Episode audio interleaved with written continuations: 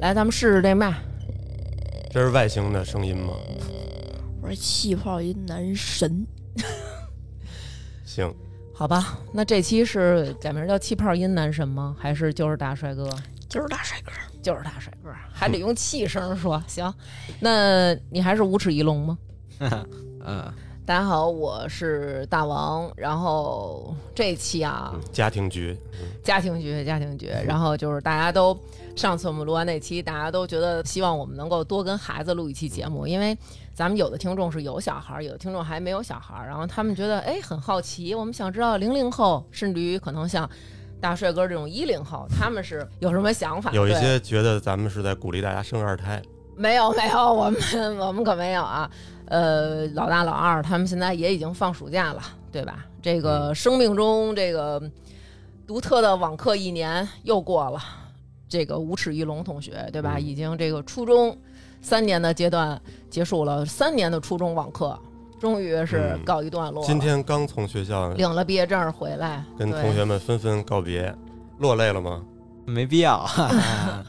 因为都是他那几个好哥们儿。没也没几个认识的， 是吧？啊，哦，他好像在学校是那种很很那种酷没有的那没有种没酷有盖是吗？那倒没有，就是就交流的就那么几个呗。你们是不是现在这个手机啊什么的都挺方便的，所以也没觉得会分开是吧？没有，哦，嗯，然后也恭喜我们老大啊，拥有了一台，对吧？从他从他爸这儿要来了一台豪华电脑，嗯，希望我退休的时候，这个能玩上啊你做的游戏。对我们这个吴齿玉龙同学也选择了自己喜欢的这个专业啊，美术啊，动漫啊，希望你能好好努力，哎。然后这一期呢，我们要聊聊学业， 是吗？两个人别人表情。这一期呢，其实我们是想我们全家人一起聊聊离我们最近的一个嗯，行星月亮，我们想聊聊跟月球有关的一些故事。算是一个命题作文吧，对暑假作业了。对，然后俩人也是茫然无所知的就做了这功 课。然后至于为什么主题是月球，待会儿咱们节目最后的时候告诉你们啊。有一个表面的原因，是因为七月二十号是世界月球日， 嗯，到时候咱们这节目也在那会儿播。嗯，嗯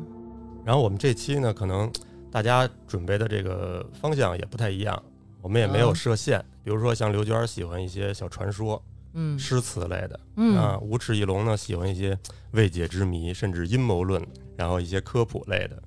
老二做功课了吗？做了，真做了，真嗯做了。一会儿大家就能听出他其实没有做功课。地球都没搞清楚，先琢磨月球去了。嗯先对，虽然大家对这个星球可能觉得是离得很近，但实际上嗯，咱们对月球的理解还是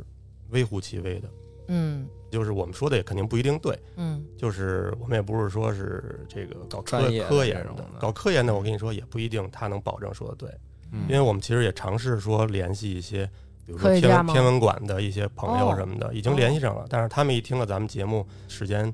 比较紧啊，就只能说一个多小时啊，他们也不敢来，他们觉得一个小时他都说不明白，嗯，所以就是咱们不用怕说错，嗯保持这个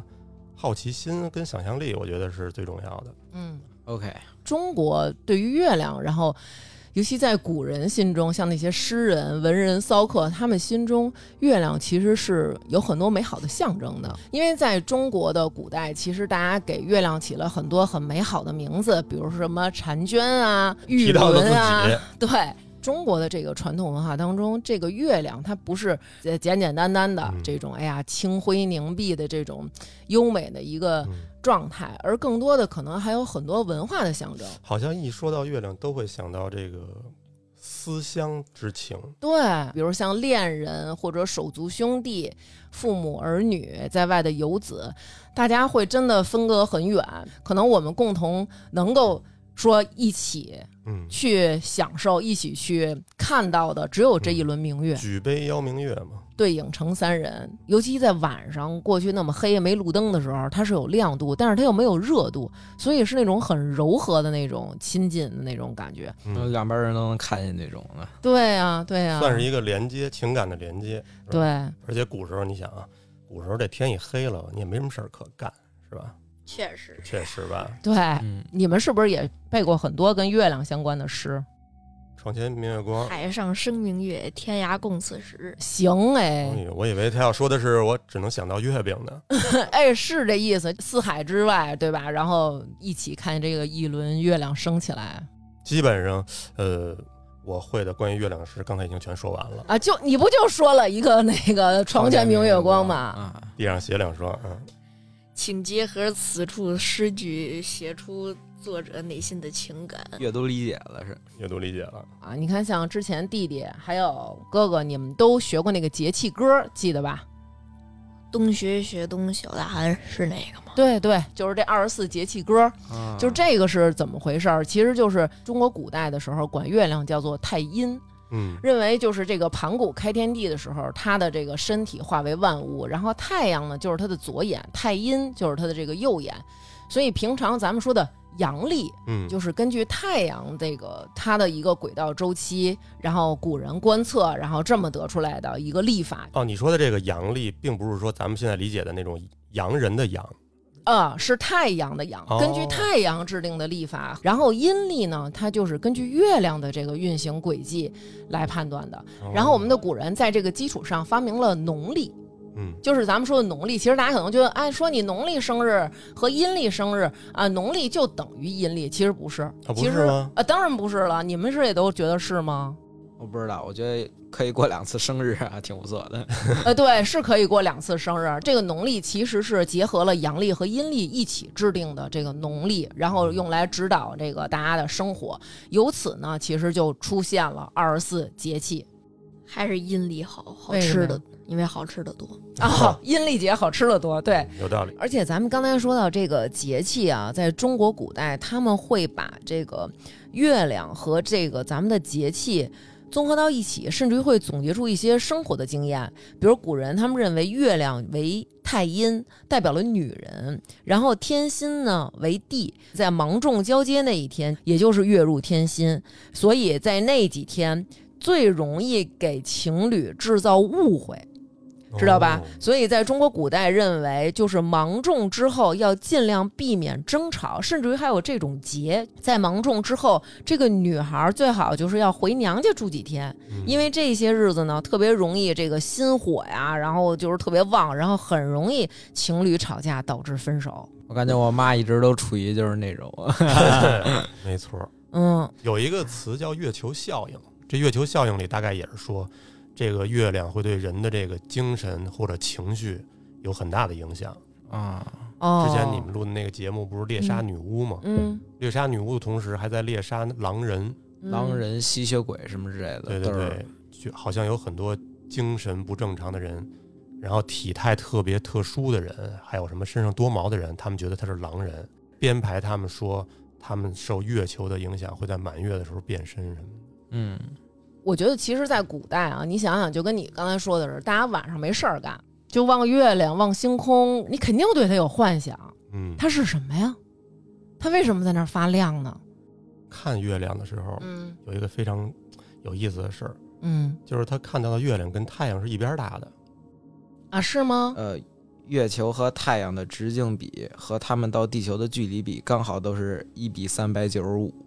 月球可以完全遮挡太阳，呃哦，这个被称作一个天文事故，啊，是天文事故是什么意思呀？这太巧合了。其实就是说太阳那么大，太阳哦比地球大多少呢？可能一百三十多万个地球，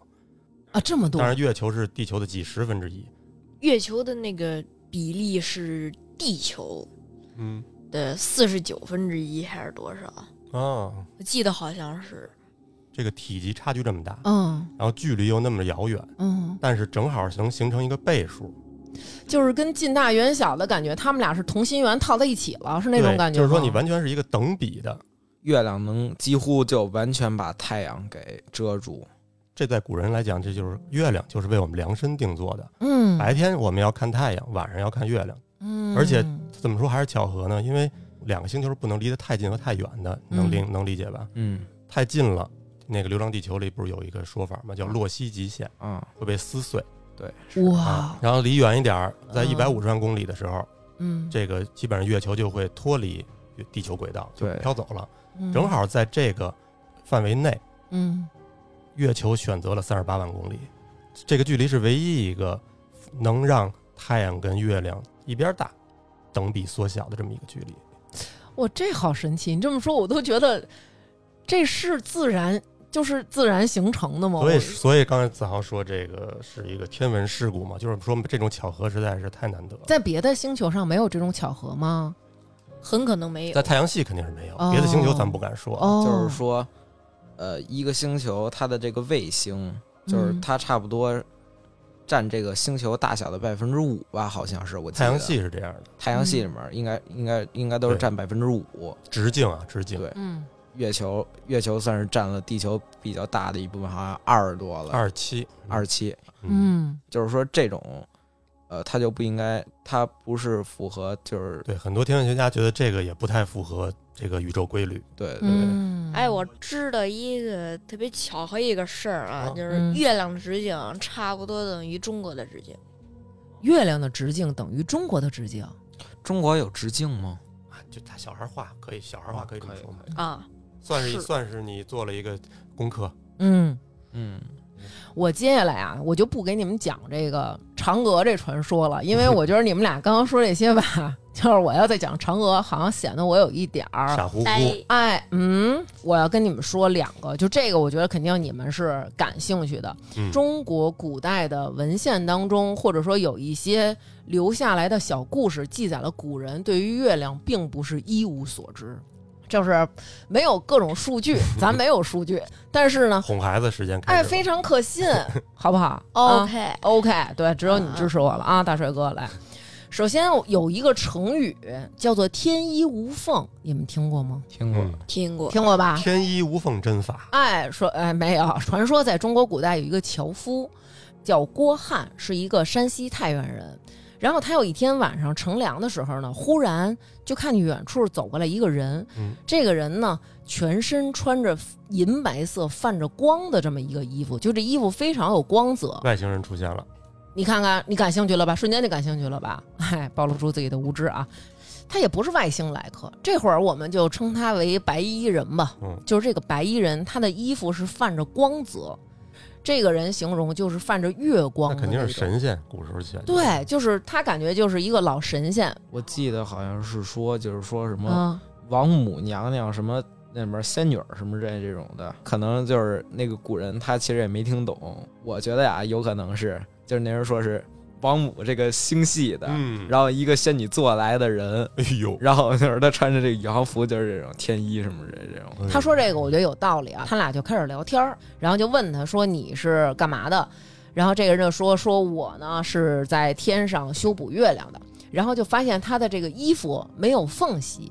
嗯，然后那人说，因为我这衣服不是丝线所制成，所以没有这个，应该就是宇航服，对，对吧？因为宇航服也也大多数也都是白的，嗯，嗯，对，而且还不是地球的宇航服，就是咱们想象中那种小灰人儿的那种感觉，嗯，小灰人儿，我穿的全是连体的那种，绷在身上的那种，是不是？属于是对外星人的刻板印象 了。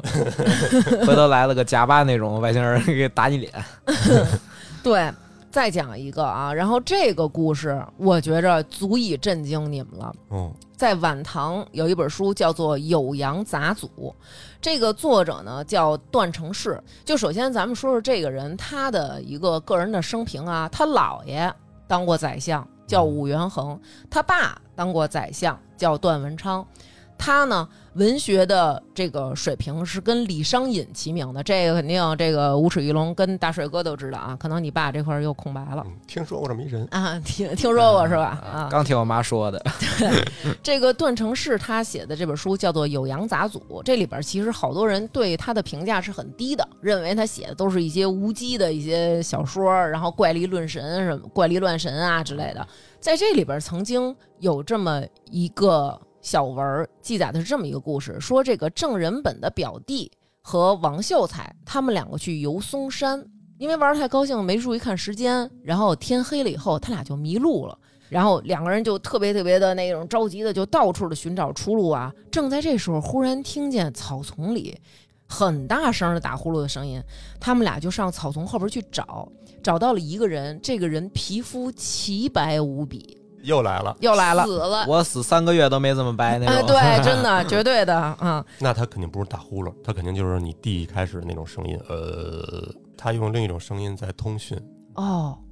哦，那没准还真有可能，嗯，因为其中提到了说他们叫了这个人无数遍，这个人一直不理他们，不断的发出这种非常大声的鼾声，有可能他正是在沟通呢。嗯，跟远方的呼救呢。他们反反复复叫了这个人三次，这个人才睁开双眼与他们交流。他们就问说：“这是哪儿啊？呃，您能不能告诉我们怎么能回到我们的城市里啊？什么什么的。”然后那个人呢就说：“来，你们跟我来，就给他们俩带路。”他们两个人就问说：“您是谁呀、嗯，这个人没有说我是谁，这个人说：“你们二位知道月亮吗？”嗯，啊，说这个月亮是由七种物质而合成的，而且呢，月亮的本身的形状其实是如圆丸一般。他就当时直接说出来，月亮是一球体。嗯，然后他还说啊，说这个月亮之所以会亮，是因为太阳的光照在上面反射的。哇！然后他还同时说了一个，接下来这个我不知道以后会不会证实啊。他说，在月亮上有八万两千户人负责维修这个不平之处。肯定大家以为他是一疯子，对，他说我就是其中之一，而且他这个写的其实和古人的一些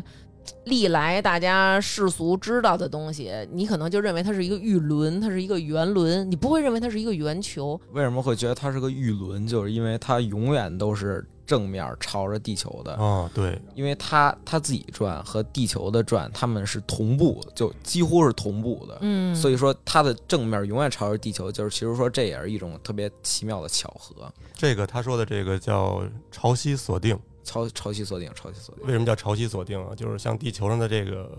涨潮落潮，嗯，主要也是由月球的引力引带来的，哦，还有一部分是因为太阳啊，当然月球占主导。就是咱们不是老说什么，比如说钱塘江大潮、观潮啊嘛，嗯那个大潮，什么叫大潮呢？就很大，呃，为什么大？嗯就是因为月亮对地球有一个潮汐力，嗯太阳跟地球也有潮汐力，嗯地球是绕着太阳转的嘛。嗯月球跟地球跟太阳形成一条直线的时候，嗯这个离心力加引力是最大的。嗯，嗯，就跟那个，比如说咱在甩干桶里洗衣服似的，太阳的这个力就把水往外甩，然后月亮就把水往里吸，所以这会儿它就是拉往外甩的力和往里吸的力最大，然后就容易形成这种大浪，是大吧？潮，对，是的，哦，所以难怪那会儿说这个钱塘江大潮有什么观测日会推测哪日达到最大潮，对就是对根据这个算出来的，肯定是满月的时候。哦。不光是海水了，嗯这个其实岩石类的东西也是会有这种被拉伸感的。嗯所以在这个几十亿年的过程中，这个月球它其实是一个稍稍有点椭圆的形状，嗯正面跟背面的引力是不一样的，肯定。嗯可能几十亿年以前啊，这个嗯月球它是在转的，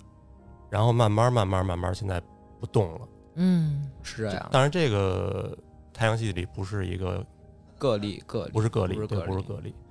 据说啊，七十五亿年后，嗯，地球会被太阳潮汐锁定，但是那会儿咱肯定就不在了，也不用操心了，是吧？那会儿咱们可能就已经搬到别的星球上居住 了。我每 次我每次要看月亮，我在那边儿，一老老有人说什么今年有什么今年有什么月亮，今年有什么月亮，嗯，我那还有一天文望远镜，我我一往窗外一看，只能看马路对面了。对，面前都是大楼，我也看不见，嗯，对挺难受的。对，所以比较尴尬啊。然后，但是在中国古代呢，会专门有人他们去观测月亮，并且做一些记载。在天会十一年，也就是公元一百一千一百三十三年啊，在《金史天文志》中曾经记载说，太宗天会十一年五月乙丑，月忽失行于南，轻而复固，就是说这月亮忽然间就没影儿了。嗯，然后过了一会儿，它又出来了。那是月食了吧？可能你觉得是月食了啊，但是这个记住这个时间啊，一千一百三十三年，但是在一千一百一十年。在英国有一个叫《彼得伯勒编年史》，这里边曾经记载这样的话：说随着黑夜来临，月亮完全熄灭了，没有任何的光，任何一切都看不见了，几乎一直持续到天亮，又忽然出现了明亮。如果它是月食，不可能呃消失了一整夜呀、哦，对吧？然后有一个间接的证据是科学家，就是比如他们在南极往那地底下打那冰冰棍儿，嗯，看这个棍儿上面有什么这个物质啊什么的分析。一千一百零八到一千一百一十年间，曾经有大的火山爆发，我只听说过这个嗯古老的文明，比如说玛雅文明，或者嗯说什么苏美尔文明，他们有过这种月球消失的记载，或者就是说他们的记载里就没有月球。我觉得大概意思可能就是说，在一段时间之前，地球上空压根儿就没有月球。对，有这说法，好像圣经也是在大洪水以后才有月球对月球的记录。大洪水在很多文明里面都有记载，亚特兰蒂斯，呃，大禹治水，嗯，就是说，除了亚特兰蒂斯，其他两个文明里面记载好像都有人救他们，一个是方舟，嗯一个是这个大禹治水。如果要是月球突然出现或者突然消失，海浪会瞬间就吞没呃沿海的城市什么之类也的。可以这么说，哦如果不是一个特别大的引力现象，嗯是不会有那么大的洪水的。对，是的，一个洪水是全球性的大洪水，各个文明好像都有记载，那这个可能就真的有点奇怪了。嗯，所以你们会你们会认为是在大禹时期忽然间月亮消失了，或者说突然间那会儿世界上才有的月亮，有这种猜想，有这种猜想，哦有这种猜想。好神奇啊！月亮就是后来有的，因为我们背过一首诗嗯叫《明月几时有》，哦， 所以就是这之前那没有这个月亮是吗？它是哦，好有吧有，有点逻辑，有点逻嗯，辑。人家说的是这个，其实人家原意说的是这个月亮是什么时候有的呢？我拿着这个酒问青天，这个不是问的是说这哎这月亮行吧？嗯，证明语文还得好好学。就是你想啊，地球，地球就是地球，它只有正面有大陆之类的，还有岛，对吧？嗯但是它后面，但是地球的后面是一个岛也没有，嗯什么也也不是也不能是没事，嗯就有很很少的，就是啊行，分布不均，分布不嗯均。分布不均对，嗯然后就是可能就是有一个行星嗯撞地球上面了，然后嗯地球后面原本是有那种就是跟现在这样大陆的，啊，你觉得原来嗯然后哦地球是一个满的，是吧？对，然后后来，然后后来这个这种地就是怎么说呢，就成为了月球的一部分。哦，哦，它这个是碰撞说，还真有这说法。碰撞说是说有一个跟火星一样大的那个星球，那个星球、有人给它起名叫特利亚，哦，呃嗯就是月球的母亲的意思嗯，啊、在那个神话里面。然后就是说它和地球撞了呢，很多那种碎片儿什么相吸什么之类的那种吸成了月球。地球上的水是特利亚那个星球，他带嗯那来个的那个星球里面上面有水，它一撞地球，地球引力可能更大一点，就把水都吸到地球上了，有点那种普罗米修斯给火的那意思。嗯，我总有这种想法，我觉得可能在很久很久以前，地球上有非常非常繁荣的文明，然后可能就是你说那什么特利亚碰撞，然后造成了这些文明就都没有了。可能以前这些人不需要水，是因为他们怕水，他们就生活在刚才大帅哥说的那种月地球的土壳上。但是当特利亚一撞，可能也带来了水，再加上这次碰撞，让那个文明整个覆灭了。可能就是恐龙文明，你知道吗？嗯， 有人说就是商齿龙这种东西，他们的大脑看起来就是也就很发达，嗯可能就是以前是恐龙文明，后来赶上特利亚可能快要撞上地球了，他们坐飞船跑了。嗯，抛开这些传说，月球它对咱们人类是有很多意义的。我看到有这么一种说法，就是说在很久以前，地球的这个昼夜温差其实是很大的，就是非常不适宜生存。但是月球呢，它对海水的这个引力，它减慢了地球的这个自转，使得地球的这个自转公转的周期呢更趋于合理。于是呢，有了四季，然后也减小了一个温差。嗯主要是月球原来的距离跟现在不是不同吗？嗯它找到了一个比较好的一个距离，人类才能诞生，让这个地球的那个倾角，啊嗯让这个角度不会变化太大。这咱们这个地球角度都是在二三度左右，嗯因为这个角度如果变化太大的话，比如像那种火星啊，还是什么其他星球，嗯波动很大的话，你的那个这个温，像你刚说这个温差，就会嗯变得没法让人类生存了。比如说，原来有过那种冰河时代，嗯应该就是地球的倾角发生了变化。其实它可能挪了一两度，咱们的某一个大陆整个就会有几百年甚至于几千年的温度降低。其其实太阳系哦里也没有说其他这种卫星能这么影响母星的。所以大家就真的想去登上这个月亮，我想去这上面看看嗯到底是什么样的，所以才有了之后这么多一次又一次的登月之旅，对嗯对吧？是的，哎、其实第一次登月是是那阿波罗吗？这其实就是之前是一个阴谋论，但是后来被证实他们确实登月了。肯定是登了。之前说是阴谋论的原因呢，有嗯有这么些啊，就是比如说那个旗子，那旗个子那个旗子，它在太空中是有风的那种感觉的因为啊，它飘着飘着呢呢太空中啊是真空的嘛，说是好多人说是在那好莱坞那影棚那边拍的，啊我就认我认为登月是真的，但是他们提供的那个影片可能不见得是真的，因为不是说嗯里面有一个黑色的几分钟吗？什么黑色几分钟啊？就是中间它播的时候呢，它断了那么直播中断，直播中断了，嗯，然后好多人就猜想呢，说这个可能是就是信号不好什么之类的这种，嗯，人对外宣称是肯定是信号，对外对外宣称肯定是信号不好把线踢了，嗯，啊，对， 就是当时他们起飞的时候就他们他们就问了一个事儿，这儿有别的飞船吗？这是那阿波罗十四十十一。哦，十一啊，嗯，他他们就是还没到月球的时候，就跟地面的那个当年的那个休斯敦嗯就问他们，咱们这块儿有没有之前废弃的这个火箭助推器之类的？嗯，嗯是不是在我们附近有过？就是他只是问到这点，他没有明说我看到了什么。哦，但是你想，他潜台词就是说，我瞅见这个了，对我瞅见了东西了，有东西一直跟着他们，其实是我记得是老年的他说过一个事儿，就是说有，就是其实当时有东西跟着他们，嗯，哦，就是真有啊，就一直跟着他们，直到他们登月。所以他们说当年那个登月以后，其实，在那个登月舱里有六个小时没有出嗯去，就是他们已经落地了，没有出去。那肯定在里边洗裤子 呢，吓死 了。哎，他们本来就是当时当时不是苏联和那个美美国，他们不是那个竞争嘛，竞争啊，嘛，冷战，嗯，他们竞争这个登月这肯定是一个比较大的优势嘛。嗯，他们本来应该是把旗子插在那儿，嗯月球就是我们美国的这种的。然后嗯，但是他当时没有说为什么呢？好多人是说为了不激怒月球的原住民。我我听说啊，我听说那个几分钟中断，他们当时想说这事儿是美国领土了，嗯，但是阿姆斯朗他们没有这么说，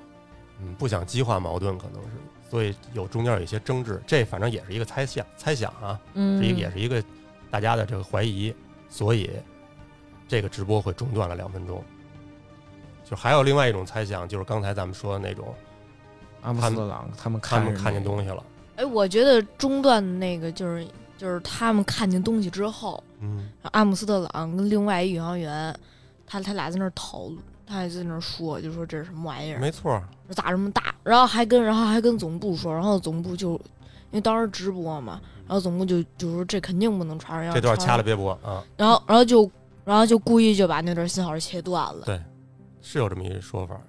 当时他们说什么了？好像是说这到底是什么东西？这么大，这这到底是，Oh my 什么 God，一系列呗，就是各种的，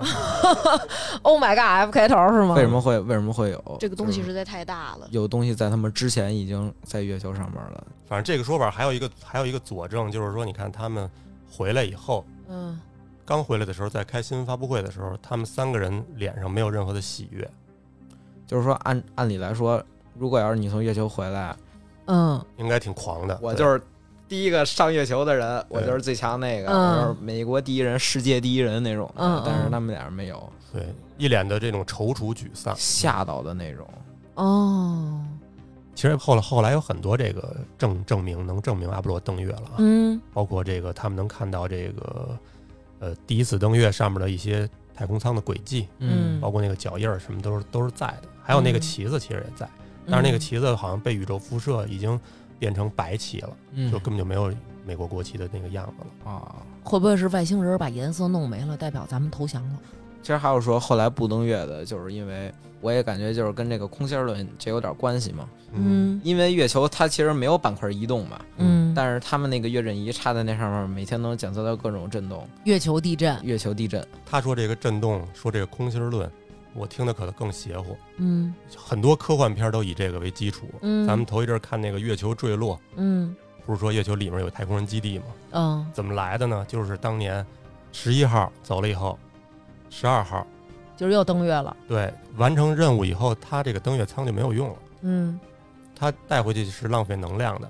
然后浪费它那燃料是对，吧？所以它把十二号的登月舱就直接扔到了月球上，属于嗯这个高空抛物行为，嗯不，是特提倡。乱扔垃圾了，不礼 貌了，嗯入刑法，但是它那个东西砸到月球的一瞬间，要说一般地球上肯定就是噗见一阵土，嗯是吧？但是砸到月球的时候，月震仪能测试到这个声音持续了一个小时，就跟敲钟似的。哦这，嗯就跟比如说咱们有一个那个音叉，然后你听完以后它一直嗡嗡嗡嗡晃动那种，对嗯，这个事儿他又做了第二次实验，第二次实验是是那个阿波罗十三最有名的那个，嗯就是没没完成任务的那个。嗯他们虽然没完成登月的任务，嗯，但是他们也做了这个高空抛物实验。扔东西去了，他们绕扔了一个更重的，这回等于持续了四个小时震动。嗯，而且你看，还有一个奇怪的事儿啊，就是你嗯看月球上大大小小的这个陨石坑，嗯啊，但是他们的深度都一样，哎，做功课了，是是不是？不管那个啊最陨深石有多最深大六公里，最深是六公里就，是砸不了更深了。就是不管有多大，最深都是那么多。对，月球它表面上它有那个像咱们是这个地球的吸引力吗？月球有吸引力吗？没吸引力，那人怎么站着的呀？嗯，如果要是月球没有吸引力的话，嗯，宇航员嗯或或者那个车，嗯那那要是月球没有引力的话，那那车硌了一下直接飞起来了，对，然后哦人跳一下也直接飞下来了。月球的吸引力是这个地球的六分之一，啊，地球的六分之一的吸引力对对对，所以你看那个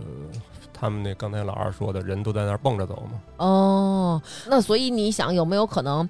它这六分之一吸引力吸引来的其实就是六公里的月壤，然后它底下就是一铁球，你顶多就是砸六公里的这个深坑的土，但是你砸不到我里边铁球。我妈说的铁球，确实是跟铁有关系， 因为是在月球上面发现了纯铁， F E，自然情况下不太形能能形成纯铁，对吧？咱们都是对从矿石开始炼，在那上面发现了地球上比较少的元素，比如说金属钛，呃，嗯一铍、铀二三六和嗯这个钠二三七，就是属于一种哦放射性元素了。对对对，嗯，反正最起码经过现在的这个探测啊，内部不敢说空心儿，但是也是分布不均的。为什么他们后来不再不再登月了呢？嗯可能就是因为这几次这个撞击给外星人闯烦了。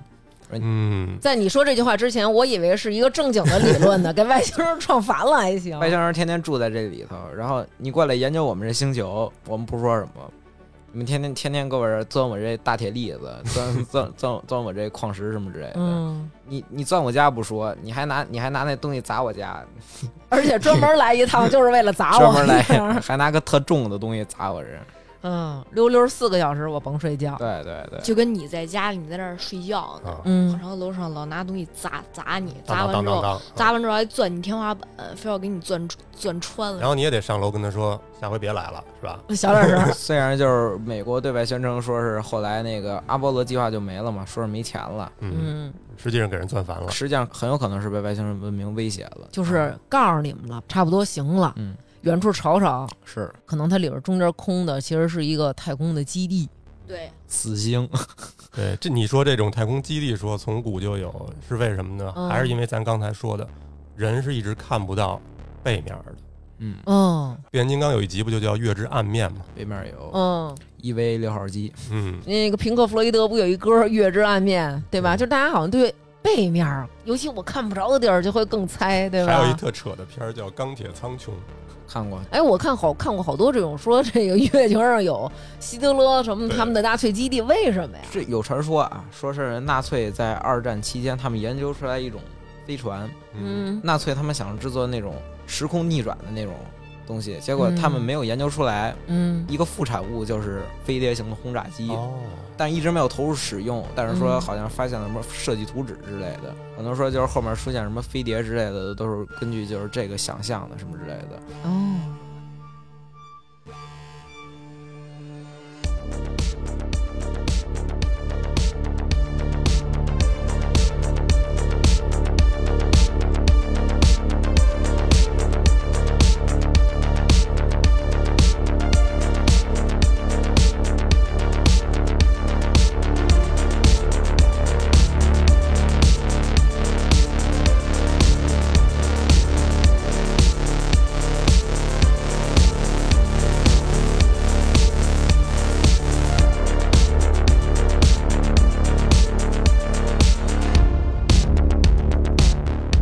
啊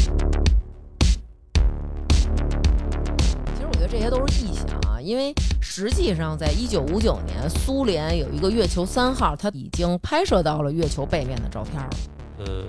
为什么太空船不愿意绕到后面呢？呃，一到背面，通讯就没了。嗯但是现在其实通讯这问题已经解决了。嗯这个通讯，咱们嫦娥去登月的时候，已经有这个叫中继卫星了，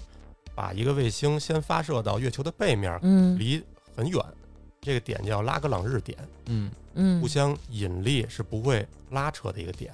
嗯这样的话，那个卫星它能从背面给你传通讯，嗯但是它其实也经常能拍到背面有一些让你觉得很匪夷所思的东西。小屋，对对对，咱们中国的这个探测器也、嗯也拍到了一些奇怪的东西。啊，玉兔二号发现了好几个那种像玻璃珠子的东西，几厘米大，啊它不止一个，一个一个的，就感觉好像是有外星人在那儿玩弹球似的，要不然就是盘手串什么的。我觉得吧，那小屋呢，它可能啊，真的就是一屋子。呃，怎么说呢？就是假如他要是真的发现了这种东西，他是不会对外公开的，嗯，这话也就你敢说啊，要我们说可就不合适了。他肯定就会找一个东西来代替。没错，如果是我的话，我也不会让大家一下瞬间接受有外星这个事儿，要不然会可能就引起恐慌了。我觉得第三类接触这种东西，可能在很早之前就已经有过了。嗯，但是你看现在啊，慢慢的，那个美国去年吧还是哪年呀、都已经开了这种 UFO 新闻发布会了，就是最近，就是最近，最近是吧？嗯还有什么巴西，好多国家都开过。嗯这个其实可能就是一点一点让大家适应，咱们跟外星人是有接触的。之前咱们看的是哪个电影？就是说，呃，如果你当上美国总统了，你会得到一个纸条，然后这嗯纸条告诉你在哪个图书馆的哪那个哪个区域的哪个栏儿上面第几本书，你把那书拿出来，那本书是写的是你作为一个美国总统可以知道的一些知 识。嗯，和小朋友们打成一片。其实这种外星人也并不是可能咱们在电影里理解的那种是有实体的，很有可能他没有实体。他们就是一种精神了，他们已经脱离了肉身，变成了一种精神层面的我们所不能理解的一种就啊跟就跟升仙了差不多。生对，命。但是其实呢，假如你你拿任何一种望远镜儿，嗯，嗯就是你看，哦，你连续看差不多那么十几天、嗯几周的，你是肯定能看见哦呦上面有几个黑点儿或者白点儿在那儿、哦在那儿移动的。你回头试试嗯行不行？咱试啊试。看看看看能不能录下来。反正我我知道的啊，这个大部分是被辟谣了。比如说，这个原来曾经有一个人发布一个二战时候的一飞机，嗯说是被外星人拽到月球上去了。就这个照片，你看着很真实，但实际上稍微懂点儿的人，比如说你只要是搞这个月球研究的人，嗯，他一看这飞机停在了一个环形山上，这个环形山对人家来讲是非常熟悉的，都知道是哪座山，比如说叫加加连山，嗯这个山直径可能就几百公里，这么一算的话，咱们地球那飞机就得好几百公里，那、哦那就一下就一那太大了，下就嗯这就假了，对对对逗乐儿呢，搁这儿，那 X 战机是吗？嗯歼星舰可能是，嗯呃，还还有就是在那个月球上面飞那飞行物，他们那玩意儿，嗯，其实呢，你看着它飞得 挺，就是怎么说呢，就是还行，别别就说了，别说了，不是再再说可能人家这就是提醒你呢，你看就这不是 那么快。知道的太多了，但但是如果要是你真的你嗯在他们面前，或者或者你就在那上面，嗯，你看他们跑的是非常非常非常快的。那绝对的呀，啊，那肯定的。因为离多远看呢，你就跟咱们在底下看飞机，说这飞机怎么半天不动会儿啊？但是你坐的那飞机上，你可是知道呜呜呜的呢，那对那吧？起码儿，呃，就就怎么说呢？就是咱们现在不可能达到那么快。嗯这速度和大小这些都是相对的。嗯然后我也看过一视频，就是说这个、月球上面出现几个这种就是长条状的这种飞行物，不明飞行物，哦嗯就实际上你从那个上面看见看上来很小，但实际上你跟那月球一比，嗯不，我也不确定是不是飞船啊，嗯反正就是那么大的一东西，嗯，而且而且还是两三艘，你们应该都看过那视频，嗯我没看我过，我我过很想去看看。我也待会儿要去看。那个我记得是，而且它是白天拍着的，对吧？嗯，对，好像我记得是加拿大的一个航航天的一个，从那个月球正面飞过去，就是两三对艘，对对而且还是两三艘，挺漂亮的。反正这东西如果想造假，以现在这个技术来说，对吧？CG 做这个也是很简单的，嗯，对不对？是哦，对，还有一个就是我之前跟我妈看，嗯，就是一蓝色的一个点儿，哦，闪瞬还是叫什么？中间儿瞬闪，就是旁边是蓝的，中间是黑的。月球顺变，哦，其实有我觉哦得有可能是什么呀？就是其实，在太空中有很多宇宙辐射是地球上你看不到的，嗯，就是好像说这个航天员上太空以后，你要是闭着眼睛的时候，能看到眼前亮光，原力，就是眼冒金星在里头。这个其实就是你在地球上看不到的很多宇宙辐射。嗯哦，是这意思呀。嗯哎，我有时候就想啊，张楠，你说要有这么一机会，嗯，说真是你们老张家祖坟上冒青烟，说通知您，嗯今天正式啊，由咱们居委会的这个批了。说张先生，明天您可能要登月，你去吗？你敢吗？嗯，我真特想去，嗯，但是我晕车呀。不是你，那你还是不 敢，登月我敢，但是你之前发射那块儿有点难受吧？嗯，那就是发射那会儿给你全麻到那个位儿，然后再让你们跟你一块儿去的宇航员把你叫醒，咱执行任务，你敢？对，就是就是你发射的时候，就是你坐那儿，你啊待待待那儿好几个小时，你坐嗯你就坐那儿，感觉特别难受。行了，我就说我不敢吧。你说你敢不敢？我敢哎呦，你敢？你们俩啊，除非给我打麻药，要不我不敢。啊、 你也是一哎，对呀，怂你们看过那个吗？我觉咣得咣咣咣我觉咣，得这巨震！如果要是我的话，我觉得就是比如说星际公民那种，你开个船，嗯，慢慢的往上走，慢慢的往上走那哎种的，呦，还得舒舒服服的过去。那种可以。然后，因为我感觉就是说，突然要是那种发射的嗯那种，你巨大你可能推力承不承受不住那种，应该是承受那种不住。首先，那个发射要达到第一宇宙速度，你知道这概念吗？嗯，我知道，就是每秒七点九公里才能让这个飞船斜沿着地球轨道走。这个相当于什么感觉呀？从咱们从咱们家一二到你小姨家了，我我我之前看过一个那个特逗的，说嗯那个就是像美国第一个上太空的人，嗯苏联不是加加林吗？美国那个我忘叫什么了啊。嗯，当时他只是需要上去十几分钟，其实就下来的一任务，可可能在地地面拖了多少个小时，嗯没有那个安排上厕所，所以说他第一次上太空的时候是嗯，尿着上去的那有没有可能也是看见什么了？哎呀，也没准哎儿，呦就他来形容啊，尿完了以后，你是躺在那个太空舱上的，你那个尿都会沿着后背流上去。哦啊， 对，就是就是直接就顺着衣服呼你脸上，包裹你全身。哎呀，忽略人家没说这么了详细 啊，但我觉得很有可能，因为其实尿不湿的发明是一个太空产品，啊哦，尿不湿发明是太空产品啊，最早是为宇航员服务的。啊，嗯，哦，好神奇！你们你们不愿意坐火箭，但是你们都敢登陆，是吧？那我问你们，要是在空间站，我让你在空间站生活一段时间，你们敢吗？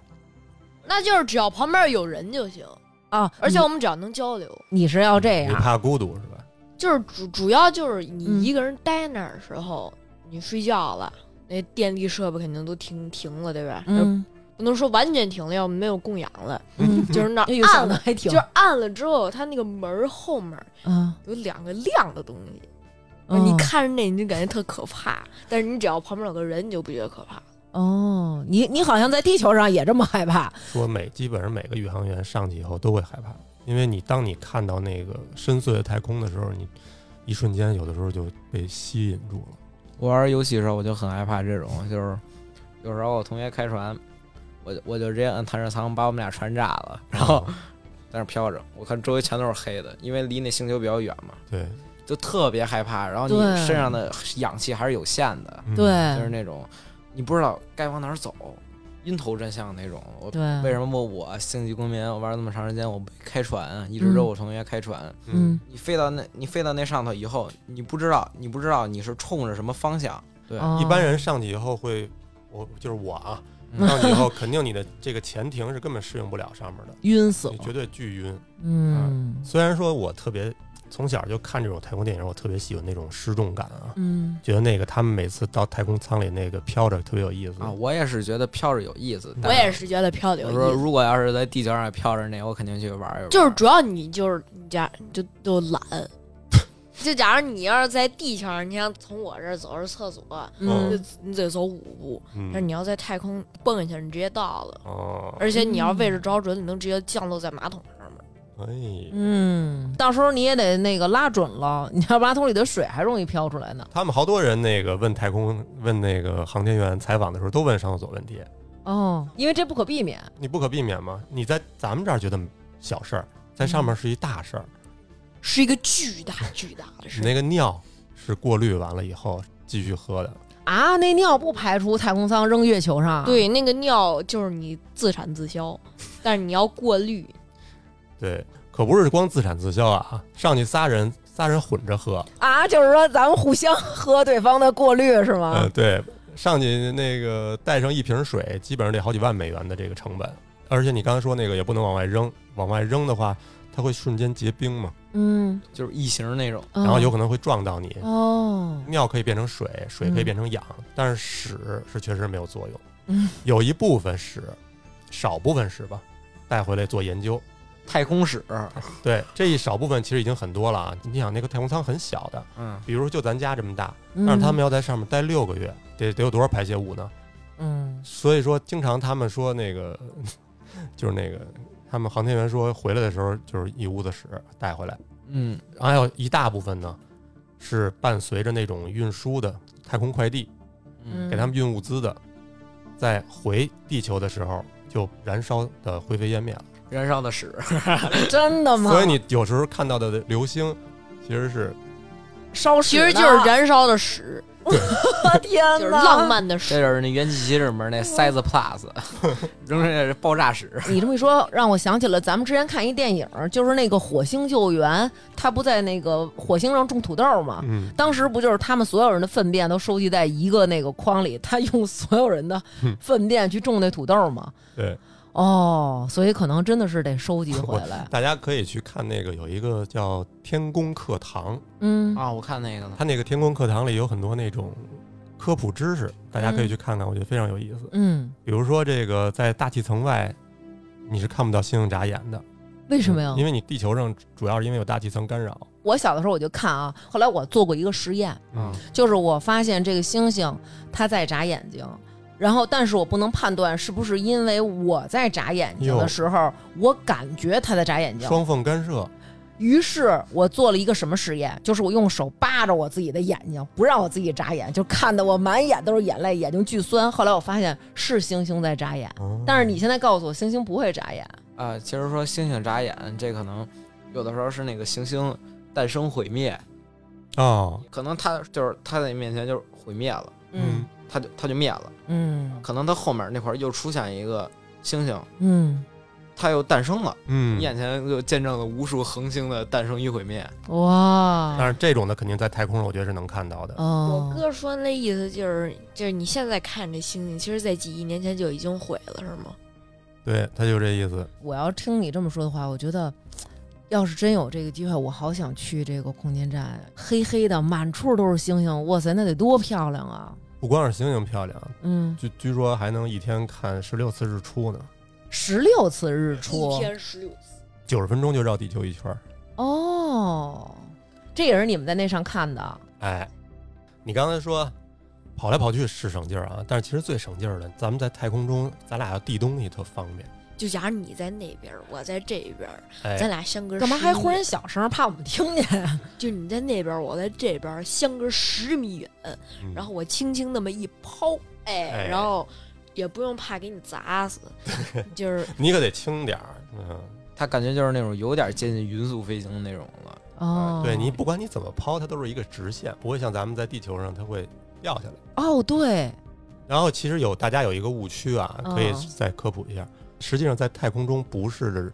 零重力，嗯，其实也不能说重力吧，嗯应该叫引力。嗯，其实你在太空中也是会受到各种的这个，包括太阳的、月球的、地球引力的。，嗯在太空中是一种失重状态。嗯，在美国那个迪士尼那块儿有一个那个银河护卫队的一个那个那个跳楼机嘛，你做那个了，对我做那个了，然后我有一东西我没拿好，好像我手机，嗯，然后那手不机就用，那么看我，然后那手机就在中间就飘到你面前了，跳就浮在我面前，就啊往往上那种，就嗯，好神奇！但是一落地，啪，所以这个哦太空船实际上就是弹出地球以后，它等于这个速度就是我刚才说那第一宇宙速度，它嗯到了这速度以后，因为地球是有一个一定弧线的嘛，嗯，它就相当于一个永不落地的一个跳楼机，嗯，它就一、哦一直在绕着这个转，嗯所以你在里面也是匀速的，你就能感觉到完全失重，嗯，而且你不像说你在跳楼机上你还有一风阻呢，你会觉得吹得很，对嗯吧？那个也没有，所以你就会觉得在里面好像浮起来了一样。嗯，其实如果是在太空中你待久的话，还得离近点儿子好。你不能一直锻炼自己的这个肌肉，会导致这个骨质疏松什么之类的。对然后你，然后因为我因为我比较懒嘛，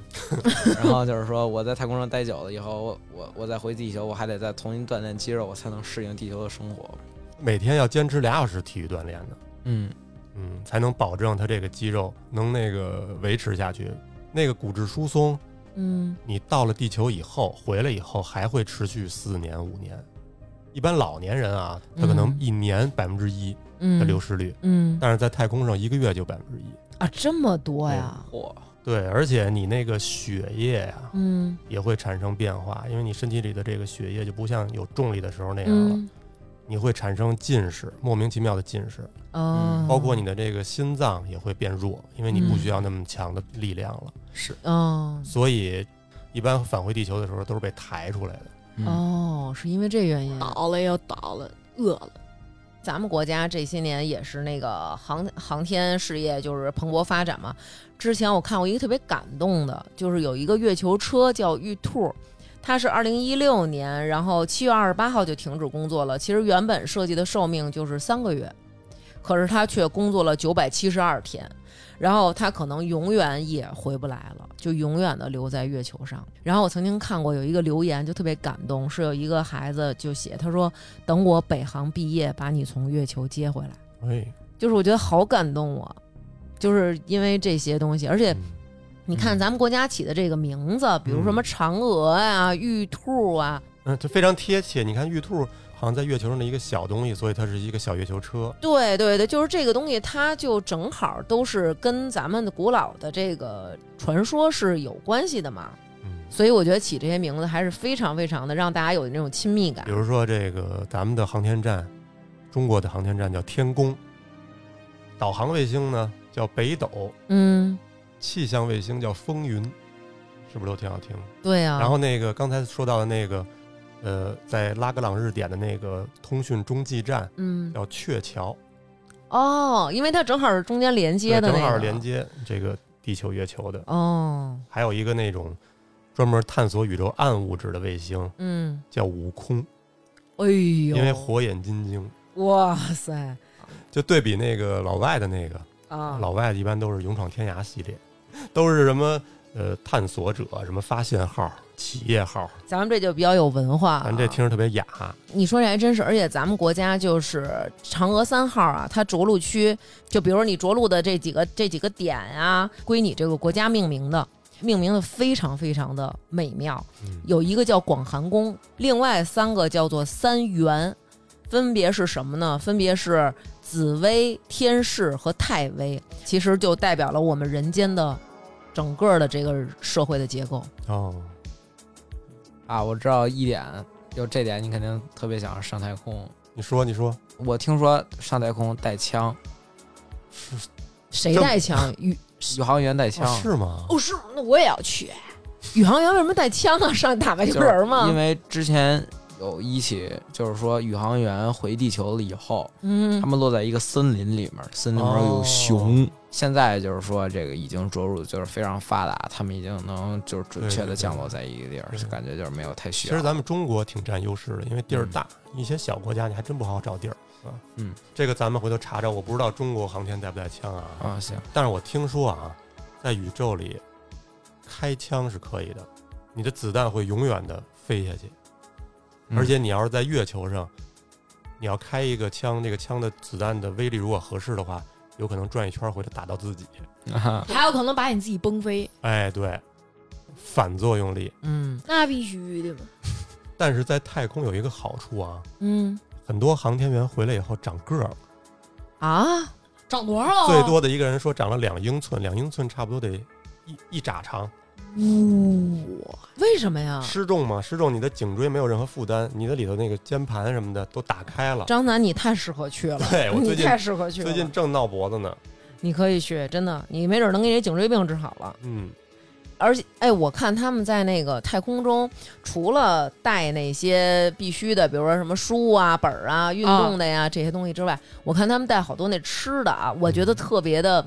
没意思，因为他们那都给做成膏儿，然后都往嘴里挤。那个是很多年前了，哦，现在呢？现在的那种长时间太空任务嗯都已经是，呃，比如说咱们一个太空舱里有三个地儿的人，嗯，有四川的，有东北的，嗯有山东的，但是能给他们每个人匹配每个人爱吃的东西了，已经。 他们都是在一个袋子里面，嗯，嗯，有也有那种牛肉、土豆，应该是我觉得有鱼香肉丝的，有这个鱼香肉丝呃、对麻辣香锅的，都各各种的能吃着。哦，对，是但你就是得小心点儿啊，你不能嗯把这东西吧唧哪儿哪儿都是。我看了一下啊，我现在查了，人说中国的空间站食物可谓太空一绝，嗯、有一百二种航天食物，包括主食、副食，还有调味品，嚯，嗯还有微波炉。这个航天员愿意吃就可以吃热的，你想以前他们肯定吃冷的，你没地儿热去呀。嗯，说这个航天食品啊，我得先，嗯，咽个唾沫。有虾仁儿炒鸡蛋、黑椒牛柳、鱼香肉丝、宫保鸡丁、月饼、粽子、冰淇淋、酸奶、水果，可以做到一日三餐不重样儿。食物飘在空中，宇航员们像小鱼一样去捕捉食物，食物嗖地飞到嘴巴里。嗯，别说吃的了，我都快饿死了，啊，饿了，又饿了，一录饿节目老二就饿，你发现了嗯吗？嗯你这还还还还是照旧是吗？照叫。嗯，麦当劳，一吃麦当劳呢，我就高兴。傻乎乎，我我还有点担心他说出要吃别的东西呢，嗯他果然说的是这个。 说的这老字号。嗯，老字号，嗯，我小学的时候第一次吃，那会儿都得是听说谁谁谁过生日了，去一个叫麦当劳的地儿。我们那小学老师还跟我们说呢，啊，不流行吃烤鸭了啊，现在流行吃麦当劳了。那会儿我还小呢，然后这家店刚开始开业的时候，这个事儿都上报纸了。北京麦当劳的第一家餐厅在王府井餐厅，然后正式开业了。你姥姥，我们俩人就是坐着公共汽车去去吃去，而且当时哇塞，真是人满为患，你知道吧那麦当劳，你想你就是桌边上有等等着的，就是你在那儿吃，他就在那儿看着你。而且我们俩去的时候都不会点餐，我爸我妈都没舍得吃，就是直接只让我吃。我过生日，哦，而且麦当劳是我们小时候见面的标志性的事儿，比如说，哎，西单啊，麦当劳门口见，因为你没有没有手机嘛，那会儿没有手机什么的，就是打一电话，咱们几点？啊西单麦当劳门口见，嗯，是吧？帅，所以啊，今天我们为什么要找你们录这一期？现在咱们揭秘了，除了月球日啊，除了月球日。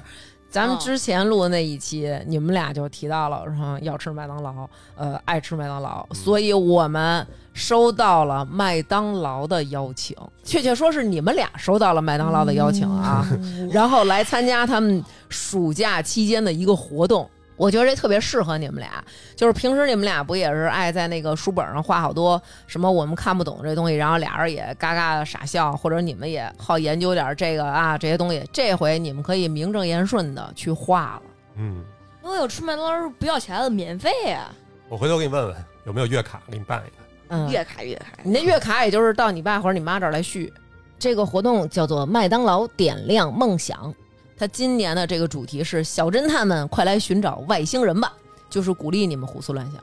而且这个是跟中国探月合作的一个项目，围裙儿我可老会画，是你画的正常人都跟外星人似的，哎，所以呢，其实这次咱们就也欢迎家里有孩子的朋友们，然后你们带孩子吃麦当劳的时候，就可以关注一下这个活动啊，然后也可以通过小程序“爱”小写字母 “i” 麦当劳开心小会员来预定，这是一个自己动手画画和解谜的这么一个活动。刚才那个咱们那个节目里提到的一些这个知识，我考你几个，老二，主要是你啊，哥哥肯定会。嗯，那个空间站一天看多少次日出啊？十六次，呃，月球相对于地球的重力是多少分之一？六分之一吧。我可以啊，可以啊，就这些知识点，其实在这个活动里都能用得到。啊哦，就是你提前给我们漏题了是吗？哎，其实你还可以听一个叫凯叔讲故事的，啊啊我听凯叔讲故事我也听你也听啊？啊，你听什么呀？我我老听说过，但我自己没听过。哦，那那正好，这回凯叔讲故事跟麦当劳合作出了四个有声故事，而且是由原航天员亲自配音的，讲述了在太空真实经历的故事。对，所以这可以算是这个国家的资源在支持这个活动啊。然后大家可以去麦当劳的官方号收听。那你们俩画的这个画儿，后续会有大家的投票和专业评审的一个评选。最最重要的，知道是什么吗？不是终身的麦当劳 可以免费吃啊，是可以去贵州的中国天眼参观，然后会有真正的航天员叔叔带你们研学太空知识。怎么样，老大？看你了，全村儿的希望。我跟你说，弟咱们你就是不指望了， 怎么别回指事？望我，到时候我哥能去那，我能跟着去吗？你跟着咱们一块儿去贵州旅旅游也可以，对。吃点酸汤鱼什么的。行可以，只能这样。回头到时候那个，咱这画儿画完了以后，让咱们那个听众中喜欢你的那叔叔阿姨、哥哥姐姐给你投投票。就是我说那个多少光年以外的那星球大战就是天眼拍到的，哦你说不会把他们招过去以后不让他们回来了吧？咱这孩子把国家机密都知道 了， 呃，给他们发射了，太空知识也都掌握了，是不是？我觉得主要是可啊能觉得有潜力，要培养你，想希望你以后变航天员，你说你去不去？妈妈真是麦当劳看着我。啊，看上你了，麦当劳看上你了，对，真的。嗯行，你知道好多听众就管你们叫“波二代”， 哎特富别是二代还特行，别指着这个无齿翼龙呢啊，你以后好好做做功课，以后没准儿能出点儿你这个嗯自己的个人节目，自己的节目，嗯，好不好？可以。那我呢？你你也是，你也是，你啊练练，好好再练练捧哏，给你哥捧哏以后，啊，行，你你你以后捧得好，就能自费氪金了，是不是？好，嗯。那最后，咱们借用李白的一句诗：“今人不见古时月，今月曾经照古人。”希望咱们大家永远保持着一颗对于未知的探索和好奇之心。那本期节目就是这样，谢谢大家，拜拜。拜拜。拜拜。